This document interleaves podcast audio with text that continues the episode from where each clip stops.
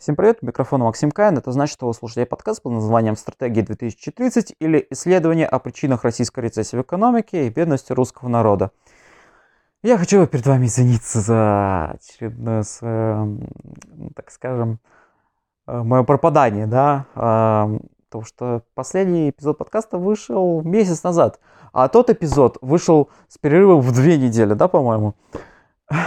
Я не знаю, почему у меня эти перерывы увеличиваются в геометрической прогрессии, но, к сожалению, у меня в марте было очень много работы, и сейчас я хочу предоставить вам немножко обновленный подкаст. Безусловно, мы с вами продолжим изучать мою работу «Стратегию 2030», а, и до сих пор это название будет у подкаста.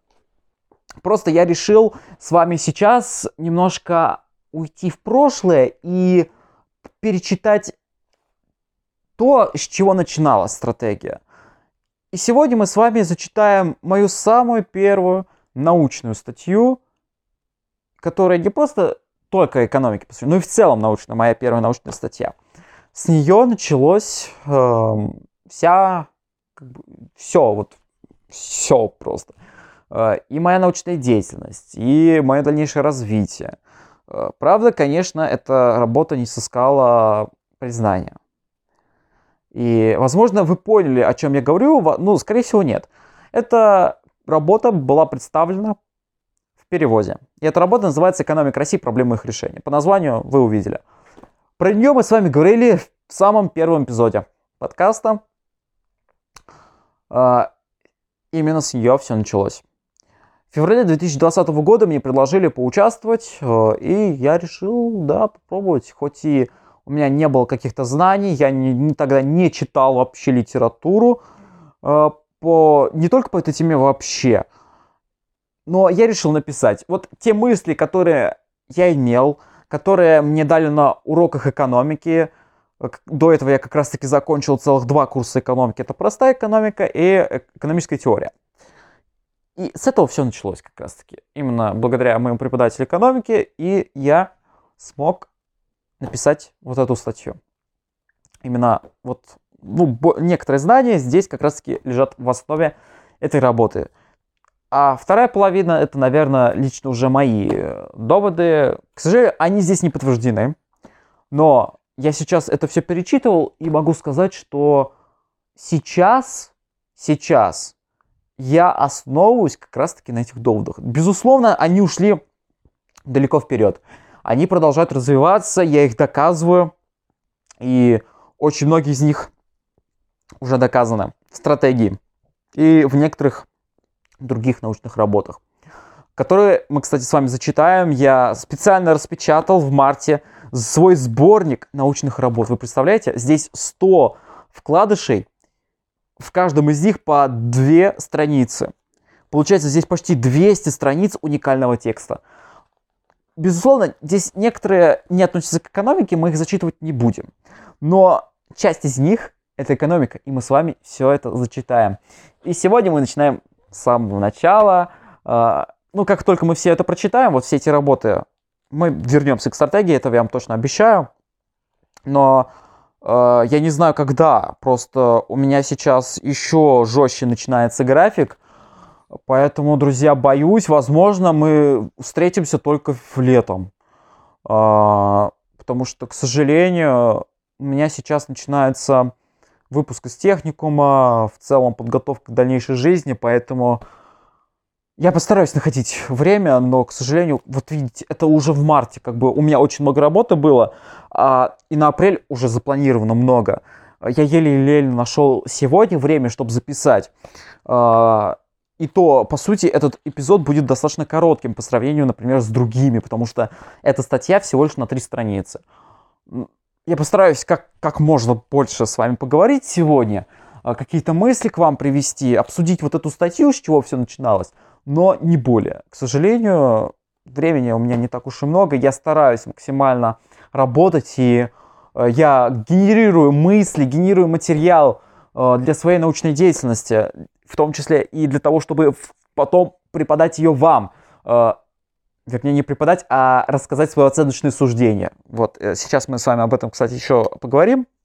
Буквально две минуты. Чтобы вам это все рассказать свое оценочное суждение. И э, насчет вот этого всего. Э, ввиду того, что Государственная Дума Российской Федерации, это же нижняя палата парламента э, Федерального собрания РФ, приняла э, закон о просветительской деятельности. Э, конечно, он пока не принят э, Советом Федерации, не действует, но э, я хочу вам, друзья, сказать, что я не занимаюсь просветительской деятельностью. Скоро выйдет в Инстаграме пост, он уже готов, в ближайшее время я его выложу э, по этому поводу, что я недоволен, я это осуждаю, э, как осуждать все научное сообщество России. Э, я хочу сказать, что этот закон направлен против всех нас. Это один из самых репрессивных законов за историю законотворчества Российской Федерации. Лично я считаю, что это даже репрессивнее, там, например, закона Димы Яковлева. Потому что этот закон Димы Яковлева, он относился скорее не ко всем людям России. А, но, безусловно, мы все были солидарны с детьми-сиротами, которые в итоге лишились возможности переехать в более развитую страну. Причем американцы хотели усыновлять и удочерять наших детей. Но благодаря Государственной Думе э, шестого созыва, да, шестой созыв, по-моему, да, э, приняла этот закон, идиотский закон. И в итоге вот. А теперь вот мы имеем еще куда более худший закон от Государственной Думы седьмого созыва, и это ужасно. Это ужасно. Этот закон затрагивает всех нас, потому что, как э, рассказала Екатерина Шульман, э, у канала, в канале Майкла Наки, недавно у него вышло видео про как раз-таки этот закон, э, советую всем посмотреть, потому что все-таки не будем отрицать, что Майкл Наки э, очень неплохой журналист. Э, его э, эта деятельность очень интересна тем, что он берет интервью у специалистов в области, которую он хочет рассказать. Он не рассказывает какой-то текст из Википедии, он берет интервью у специалистов. Это очень хорошо, это делает его уникальным в э, этом сегменте Ютуба российском. Э, несмотря там, возможно, на какие-то, возможно, недопонимания между мной и им, которые возникли пару месяцев назад, но я смотрю правде в глаза. Он хороший журналист, была проведена хорошая работа, и я узнал мнение Шульман по этому поводу. И она подтвердила, что этот закон абсолютно э, не относится к какой-либо правовой норме. Потому что там все очень обширно. Там нету границ. Поэтому, по сути, любая передача информации становится запретной. Как говорится, все по Оруэллу, да? Э, поэтому я хочу сказать, что все мои социальные сети, ВКонтакте, Facebook – Твиттер, э, мой канал в Телеграме, на YouTube, а также мой подкаст «Стратегия 2030» на всех платформах.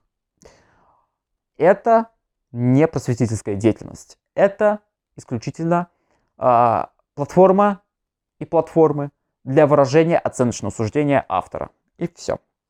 Простите, друзья, к сожалению, мы вынуждены так э, поступить, потому что у меня был выбор либо начинать каждый эпизод подкаста или пост э, свой с этой фразы, что это не просветительская деятельность, либо э, все это прикрыть лавочку, потому что этот закон, безусловно, направлен в том числе и против меня, и против любого человека, который занимается подобной деятельностью.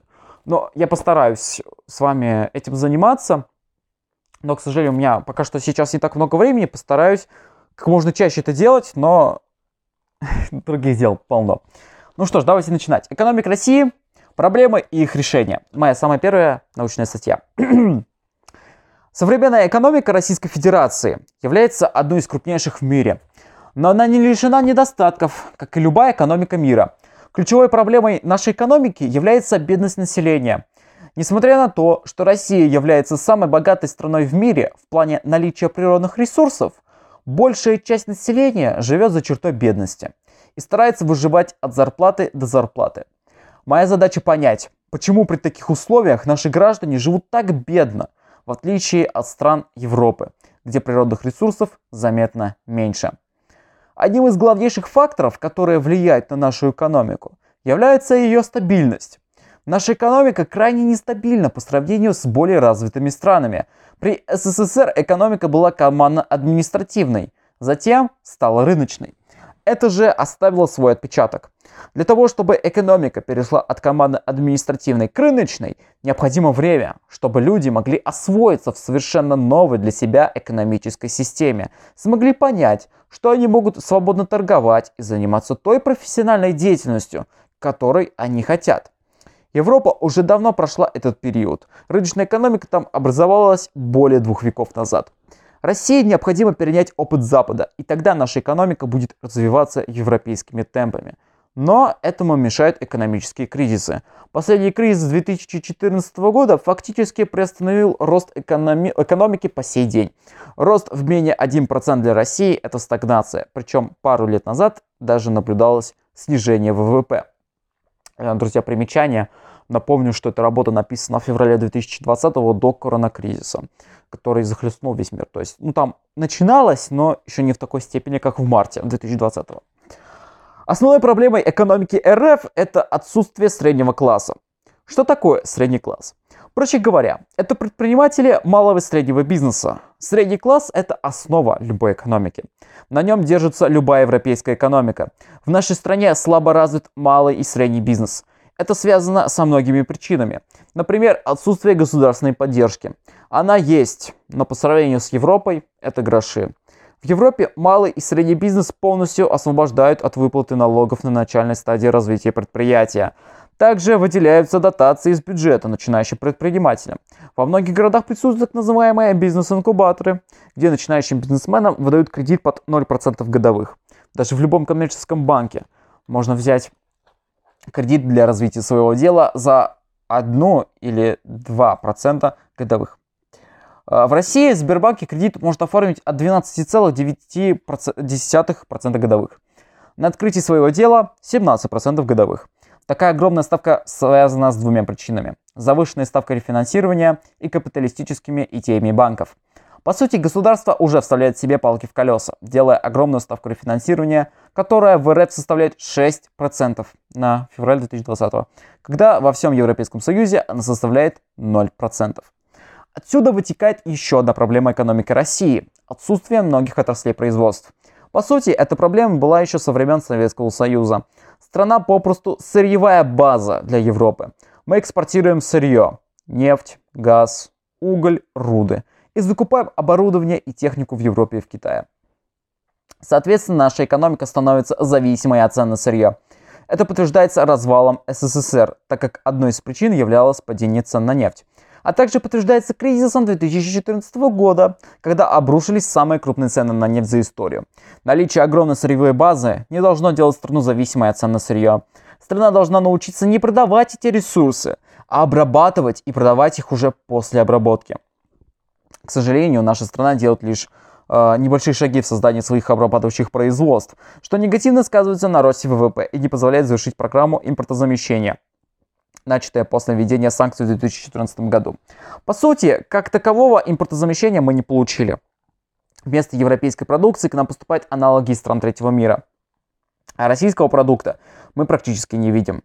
Особенно это видно в отрасли электроники. Между прочим, эта отрасль сейчас является основной в мире. Виноват, друзья? Я просто уже записывал Ой, э, только что первый дубль, но немножко не вышло. Поэтому да, там было много ошибок, и поэтому я перезаписываю вновь, поэтому у меня немножко голос уже подкрепит. Давно не записывал все-таки. Так, э, отсутствие малого и среднего бизнеса также сказывается на развитии российской электроники. Ведь знаменитые на весь мир компании Apple и Samsung начинались как малый бизнес а теперь это самые крупные продавцы электроники. Важной проблемой для населения является низкий минимальный размер оплаты труда. Начиная с 1 января 2020 года в России МРОТ установлен в размере 12 130 рублей. В основном люди получают больше этой суммы, но не намного. Но это еще не все. Данный МРОТ развязывает руки работодателям. В каком плане? Работнику на собеседование могут сказать, что его заработная плата будет составлять условные 25 тысяч рублей в месяц. но в трудовом договоре его зарплата будет прописана 12 130 рублей. Остальная сумма 12 870 рублей будет выплачиваться премиями, которых работников лишают за различные проступки, например, кража товара покупателям или невыполнение плана продаж. Данная схема присутствует во многих крупных розничных торговых сетях. Государство обязано увеличить МРОД как минимум до 20 тысяч рублей в месяц. Почему же сейчас столь малый МРОД? Из-за неправильного составления продовольственной корзины. Потребительской, вернее. А, в нее входит лишь небольшое количество продуктов питания первой необходимости. Например, в день человеку, по мнению правительства РФ, требуется 36 грамм рыбы и 145 грамм мяса. В год это около 18 килограмм рыбы и 58 килограмм мяса. По нормам Министерства здравоохранения в год нормы потребления в 22 килограмма рыбы и 73 килограмма мяса. Также проблемой для населения является одинаковая ставка налога на доходы физических лиц. Для абсолютно каждого гражданина РФ она составляет 13%. Европейский опыт показал, что наиболее эффективная ставка налога – плавающая, а не общая. Простыми словами, для каждой категории населения она своя. Например, для бедных с доходом не более 20 тысяч условных единиц эта ставка равна 10% или меньше, с доходом от 20 до 50 тысяч 13%, а более 50 тысяч 15%. Данная ставка позволяет бедным платить меньше налогов, а разницу выплатят более состоятельные граждане, которым эта большая ставка э, не является такой смертельной. Подводя итоги, можно сказать, что в России огромное количество проблем с экономикой. Необходимо в кратчайшие сроки сладить с нефтяной иглы, развивать собственное производство, в основном электроники, бороться с бедностью населения и увеличивать средний класс. Отговорки в плане того, что в стране нет денег – ложь. Деньги есть, но они выделяются не на приоритетные нужды государства, такие как помощь странам третьего мира и содержание регулярной армии. Не стоит забывать про коррупцию, которая также является одной из причин стагнации российской экономики. Решив все мною названные проблемы, Россия станет главной экономикой в мире. Главное – начать их решение как можно скорее. Вот так вот, друзья. Небольшая статья, но именно с нее все началось. А, и сейчас, когда я перечитывал эту работу, я просто понимаю, что сейчас я основываюсь, это, ну, это мой фундамент, эта статья. Именно от нее и пошла моя научная деятельность, дальнейшие работы, которые мы в следующих эпизодах с вами зачитаем, обсудим, они там чуток больше – и я просто понимаю, что действительно ход моей мысли был тогда правильным. А, потому что сейчас, прочитав огромное количество научной литературы по этому поводу, я могу сказать, что да, это находит отклик в научной литературе. Просто в этой статье я не изучал вообще ни одной книги, ни одной научной статьи, но ход моих мыслей верный. Он правильный и идет в правильном векторе я очень рад, что даже в феврале 2020 года я уже знал, как нужно делать, а как нет. А, к сожалению, в переводе не оценили, да, не оценили. Теперь вы можете оценить эту работу самостоятельно, как она вам. А, если она вам понравилась, то, пожалуйста, можете ничего не делать. А если не понравилось, то, пожалуйста, оставьте свое мнение. Мне очень важно, если у вас есть критическое мышление, пожалуйста, выскажите свое мнение. Возможно, вы с чем-то не согласны. Э, сейчас, когда я читал, да, я, безусловно, с некоторыми доводами не согласен, потому что по каким-то у меня поводам изменилось мое мнение. Э, где-то я нашел в научной литературе, где-то я изучил как-то самостоятельно – а, если у вас есть критическое мышление, пожалуйста, пишите, я буду рад подискутировать по этому поводу с умным человеком. Это приведет к консенсусу в этом вопросе, нашему общему. Потому что я люблю обсуждать э, такие вопросы с людьми, у которых есть критическое мышление, э, которые, у которых есть какие-то знания, которых я не имею. То есть это, мы придем к взаим, взаимному сотрудничеству. А, мы достигнем консенсуса. А, это очень важно для развития как вашего, так и моего. Поэтому, друзья, пожалуйста, безусловно, оставляйте обратную связь. Есть для этого группа ВКонтакте, есть э, личные сообщения. А, опять же, я э, не особо реагирую на критику в негативном ключе. Уже был один господин, я ему ответил, э, но ответил я ему в том же ключе. я не мог э, ответить ему э, адекватно, скажем так, так, как я могу общаться с адекватными людьми. То есть я ответил ему примерно так же, как и он мне. То есть он попытался унизить меня, я унизил его. Ну, тут все взаимно. Тут уже э, как бы мы квиты в этом плане. Так что вот, друзья, мы будем заканчивать. Как я уже сказал, статья небольшая. Большую часть, почти половину, да, по сути, мы с вами обсуждали вообще э, другие вопросы, а не эту статью. Э, поэтому, друзья, пожалуйста, извините за то, что я пропадаю. Ну, я, я реально занят научной деятельностью. Я пишу работу. У меня уже написано, э, получается, две абсолютно уникальных научных статей. Э, общим объемом, получается, 35 страниц, да, 35 страниц, но они абсолютно уникальны. Они абсолютно новые. Там проведена огромнейшая научная работа с источниками. Э, и, безусловно, мы скоро с вами их обсудим. Где-то, ну, я не знаю когда, но после апреля примерно. Я постараюсь найти время. Э, я распечатаю их в этот сборник. Скорее всего, даже второй том пригодится, потому что страниц мало осталось. И мы с вами это все обсудим. А, потому что там очень хороший материал. Это одна из этих статей, самая сильная моя статья за всю историю написания моих научных работ. Вообще, это огонь, это бомба. Поэтому, друзья, пожалуйста, оставляйте свое мнение, а, пишите, у меня личка открыта. А, если хотите как-то меня публично, то, пожалуйста, комментарии в группе ВКонтакте, но опасайтесь то, что могу и я вас унизить. Э, потому что, друзья, не надо, не надо этим заниматься. Лучше конструктивно, конструктивную критику я воспринимаю, пожалуйста. Мы с вами обсудим все моменты. Э, какие-то здесь есть недоговорки, безусловно, которые, возможно, я воспринимаю сразу, а кто-то нет. Пожалуйста, пишите, я вам расскажу, что здесь понимается в контексте э, какой-то там, какого-то тезиса. И, возможно, вы с этим не согласитесь. А, я вас спрошу, почему? И вы мне расскажете, а, в чем суть вашего несогласия с моим тезисом. Вот и все. Вот это называется конструктивная критика и конструктивный диалог. А, я бы даже сказал, рациональный, научный диалог.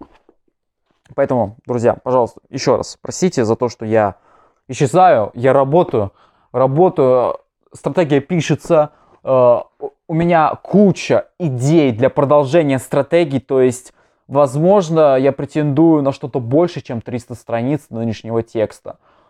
Потому что у меня уже там столько всего набралось, я столько книг перечитал и столько там заметок оставил, что, друзья, да, мы с вами будем продолжать работать. Э, насчет стратегии я буду рассказывать вам оценочные суждения, а вы будете соглашаться с ним или нет. Потому что, к сожалению, мы, нам придется работать в условиях этого закона, потому что, к сожалению, пока что э, Госдума существует в качестве большинства, скажем так, партии власти, партию, которую нельзя называть э, конструктивными словами, адекватными словами. Так что вот. Э, друзья, я не знаю, когда выйдет следующий эпизод подкаста, потому что я не буду гарантировать, что он выйдет на следующей неделе. А, учитывая то, что в апреле я буду, скорее всего, писать что-то новое, то есть третью свою научную статью, уникальную. А, писать уникальные научные статьи это достаточно долго. Это нужно анализировать все источники, работать со статистикой. А, вот, поэтому, друзья, извините, извините, я, мне очень стыдно, потому что у меня были большие планы на стратегию, но, к сожалению, не знаю, я а, сейчас занимаюсь э, чуть более непубличными работами и деятельностью. А, Все-таки подкаст это публично, а такие научные работы, они чуть более узконаправлены на научное сообщество, скажем так, да. А подкаст мой направлен на более широкие слои людей. Я пытаюсь говорить простым языком. А, ну, стараюсь, стараюсь. Но, возможно, у меня не получается. Ну, опять же, есть какие-то вопросы, говорите, я вам все расскажу. Я, конечно, не всегда захожу ВКонтакте, да. Но захожу более-менее, потому что мне пишут, я должен на это ответить. Я не могу не заходить в ВК там неделями, да. А, я пытался, на меня обижались. А, вот, поэтому я вам отвечу в любом случае. Поэтому пишите, там сообщения группы тоже открыты, то есть да, у вас есть множество вариантов, как до, до меня дописаться. Если вы в Телеграме, то, пожалуйста, пишите в Телеграм. В Телеграм у меня тоже личка открыта. Uh, я там, у меня фотка с Столыпина, точнее, картина Столыпина, портрет Столыпина. Раньше была фотка, а сейчас портрет. Поэтому вот пишите, это я. Вот, со Столыпиным это я. Uh, поэтому, друзья, пожалуйста, как мы будем с вами заканчивать? Безусловно, мы будем заканчивать новой фразой. Это мой подкаст, мои социальные сети, прочие мои публикации не являются просветительской деятельностью. А, и, друзья, пожалуйста, носите маски. Пандемия не закончилась. Пандемия не закончилась. Пока в мире есть хотя бы один зараженный, пандемия не закончится, друзья. Нам с ней еще жить и жить как минимум, ну, год, как минимум год. Билл Гейтс говорит, что до конца 2022 года все продолжится. Поэтому, друзья, носите маски, не верьте популистам и до скорых встреч.